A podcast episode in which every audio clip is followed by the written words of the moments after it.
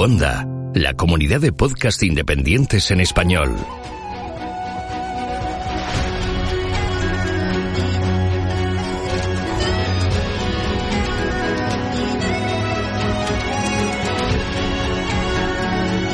Estás escuchando Geocastaway, el podcast de geología y ciencias de la Tierra.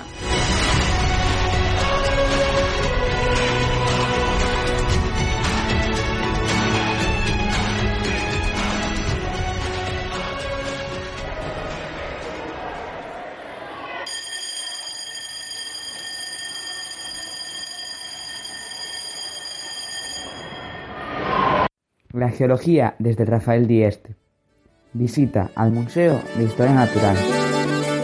Para dar entero y debido cumplimiento a la orden de la Excelentísima Dirección General de Estudios se declara desde este momento instalada la Cátedra de Historia Natural, que en este mismo acto se nombra una comisión compuesta de individuos de claustro para que se encargue de proporcionar una colección de minerales, otra de vegetales y otra de animales, sin prejuicio del jardín botánico que debe formarse, señalándoles un determinado tiempo para desempeñar este cargo, de suerte que para el San Lucas próximo de concluido este trabajo, indispensable si la cátedra de Historia Natural ha de ser útil, y esto mismo señalarán el local donde deben colocarse dichas colecciones y verificarse esta enseñanza, sin perjudicar a las otras ni éstas a ella.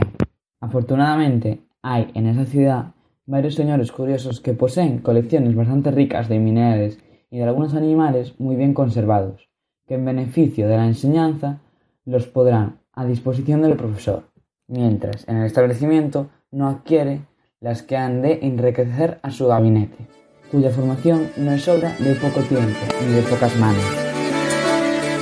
Hola geonáufragos y feliz año. Hoy mis alumnos del Rafael Dieste os quieren presentar una pequeña joya, el Museo de Historia Natural de la Universidad de Santiago de Compostela. El museo se halla en una preciosa finca, en lo que aquí llamamos finca de un indiano, persona retornada de América que además de riquezas traía consigo la variedad de plantas que allí tenía. Y así, este tipo de fincas han pasado a ser ya parte de nuestra cultura. Bueno, os dejo con mis alumnos, a ver qué os cuentan sobre el museo.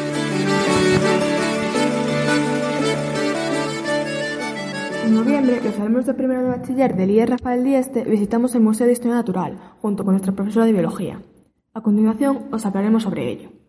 La historia del museo empieza con Antonio Casares, que creó gabinetes de historia natural situados al principio en el ala este de la Facultad de Geografía e Historia, para después ubicarse en los bajos de la Facultad de Ciencias. Actualmente es la Facultad de Química. Y finalmente, en el año 2011, se construyó el Museo de Historia Natural, cuyo arquitecto fue César Portela.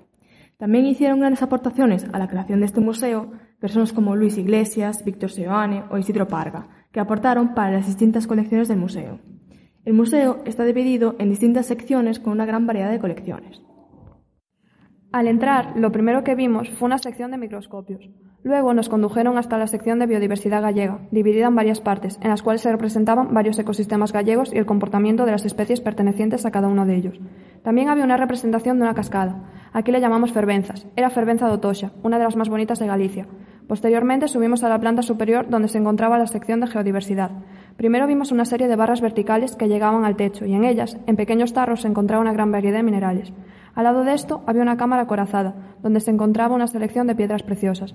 En esa misma planta, a continuación de esta cámara, había algunas vitrinas con las principales formas que podían tener los minerales, junto con otras vitrinas con las tres principales clases de rocas y sus tipos más significativos, junto con un mapa que ponía la situación de cada una de esas rocas. Luego vimos un mural en la pared con la representación de meteoritos. Un poco más adelante de esto había una exposición de fósiles de dinosaurios. Al final de esta planta había representada la biodiversidad marina.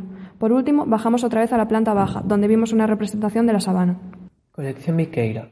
Esta colección pertenece a José Viqueira Barrio, quien, tras estudiar medicina en la Universidad de Santiago, ejerció como médico municipal en Vilagarcía de Arousa.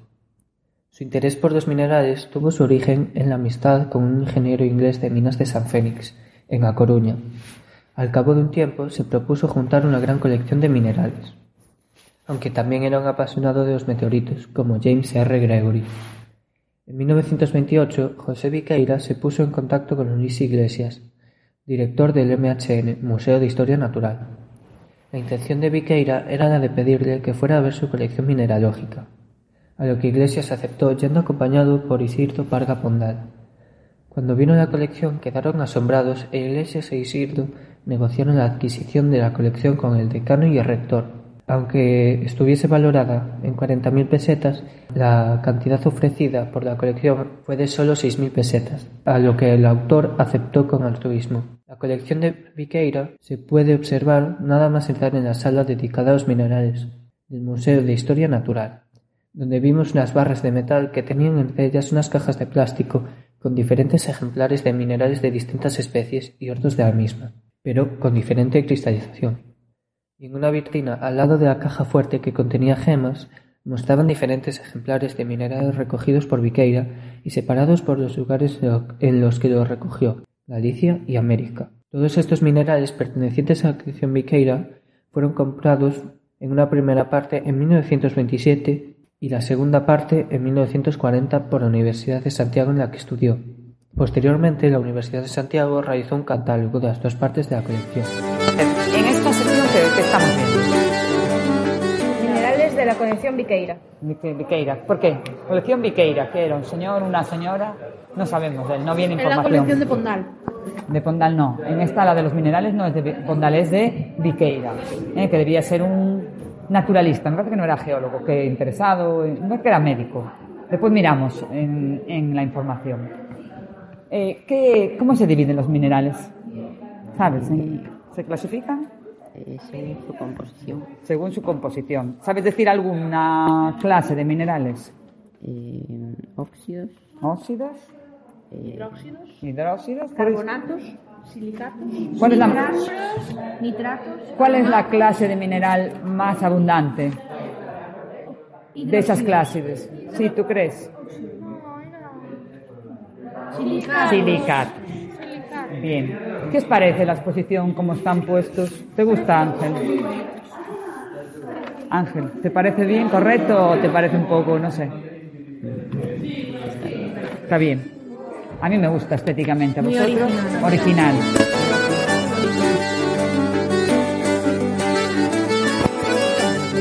Estamos en una sala de minerales y estamos viendo una colección cristalográfica. Eh, de la cual el fundador, su fundador fue René Howie y la colección ahora que vemos está pertenece al ilustre matemático gallego José Rodríguez González. Y de estas piezas, 1003 son, de 1025 son originales. Y representa las diferentes formas que pueden de las que puede cristalizar los cristales. ¿Por qué crees que es importante la colección? Ah, o sea, entender. Podremos clasificar eh, de diferente forma los materiales o los minerales, o definirlos mejor. E históricamente pensades que é importante a colección, quero decir, que sexa unha original deste señor de René é un pen, non? É unha cosa importante, unha ten o seu valor histórico. Sí, sí. además lograr unir mil tres formas, en, supongo que no, que no sería fácil. Además de las colecciones de minerales y rocas, Vimos en el museo una interesante exposición, la exposición de microscopios Camacho y Payas. El año pasado, el Museo de Historia Natural de Santiago inauguró la exposición de la colección de microscopios Camacho y Payas, que es considerada la mejor existente actualmente. En ella se muestran modelos que permiten conocer la evolución histórica del microscopio desde el siglo XVII hasta principios del XX. Las piezas estrella son los escritos de Hooke Micrografía or some physiological descriptions of minute bodies by magnifying glasses y uno de los diez microscopios originales de Leeuwenhoek. Este ejemplar fue obtenido de una manera muy peculiar. El dueño de la colección, Tomás Camacho, lo encontró en eBay a un precio muy bajo, así que decidió comprarlo. Pero cuando iba a realizar el pago le informaron de que el microscopio ya había sido vendido y comenzó una batalla judicial para conocer el verdadero poseedor del instrumento. Finalmente le concedieron el microscopio, y resultó uno de los primeros y más prestigiosos creados en la historia. Es un auténtico placer observar estas dos joyas de la ciencia juntas en una exposición.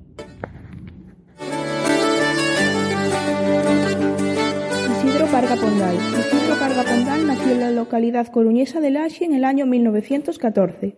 Estudió la carrera de Ciencias Químicas en la Universidad de Madrid y posteriormente fue profesor auxiliar de Química Inorgánica y Analítica en la Facultad de Ciencias de Santiago de Compostela. Allí es donde aparecen sus primeros trabajos sobre geoquímica, publicados en la revista del Seminario de Estudios Gallegos, nacido recientemente y del que era miembro desde 1924. Eh, así comenzó sus investigaciones sobre geología de Galicia y forma los primeros geoquímicos españoles. Es en esta época cuando se convierte en uno de los profesores investigadores más importantes de la Universidad de Santiago de Compostela, llegando a impartir cuatro asignaturas diferentes. Isidro cambia la relación entre alumnos y profesores, compartiendo conjuntamente el tiempo de ocio y la investigación, incorporando a la mujer en los equipos de investigación y poniendo en contacto las rancias aulas compostelanas con la comunidad científica internacional. A la salida del museo cruzamos por una finca indiana, en la que encontramos un tipo de casa colonial y junto a esta un tipo de jardín muy especial. En estos tipos de jardín se encuentran unas especies de plantas de origen americano, como el carballo americano, la araucaria y otros arbustos. Aunque al principio nos pareció que iba a ser una visita muy monótona y aburrida, al final terminó por gustarnos las representaciones de los ecosistemas y todas las exposiciones del museo. Con este trocito de la biografía de Isidro Parga Pondal, el cual hizo numerosas aportaciones de minerales y rocas a las colecciones del museo, así como un maravilloso mapa del macizo esférico, terminamos por hoy nuestra visita al museo. Pero volveremos. Isidro Parga es uno de los grandes geólogos de nuestro país, y tengo muchas ganas de visitar las instalaciones del Laboratorio Geológico de Lache, hoy situadas en el Instituto Isidro Parga Pondal. Hasta otra entonces, geonáufragos.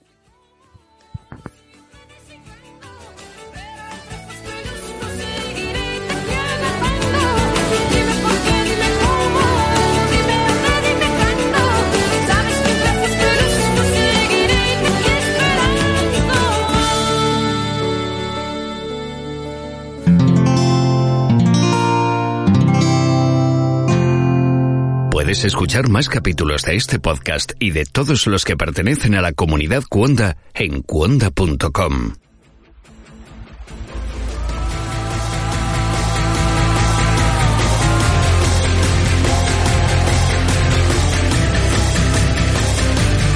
Envíanos tus comentarios, preguntas o sugerencias a geocastaway.gmail.com Puedes escribirnos en nuestra web geocastaway.com Búscanos en Facebook y en Twitter. Y escúchanos también a través de iTunes, Evox o Miro.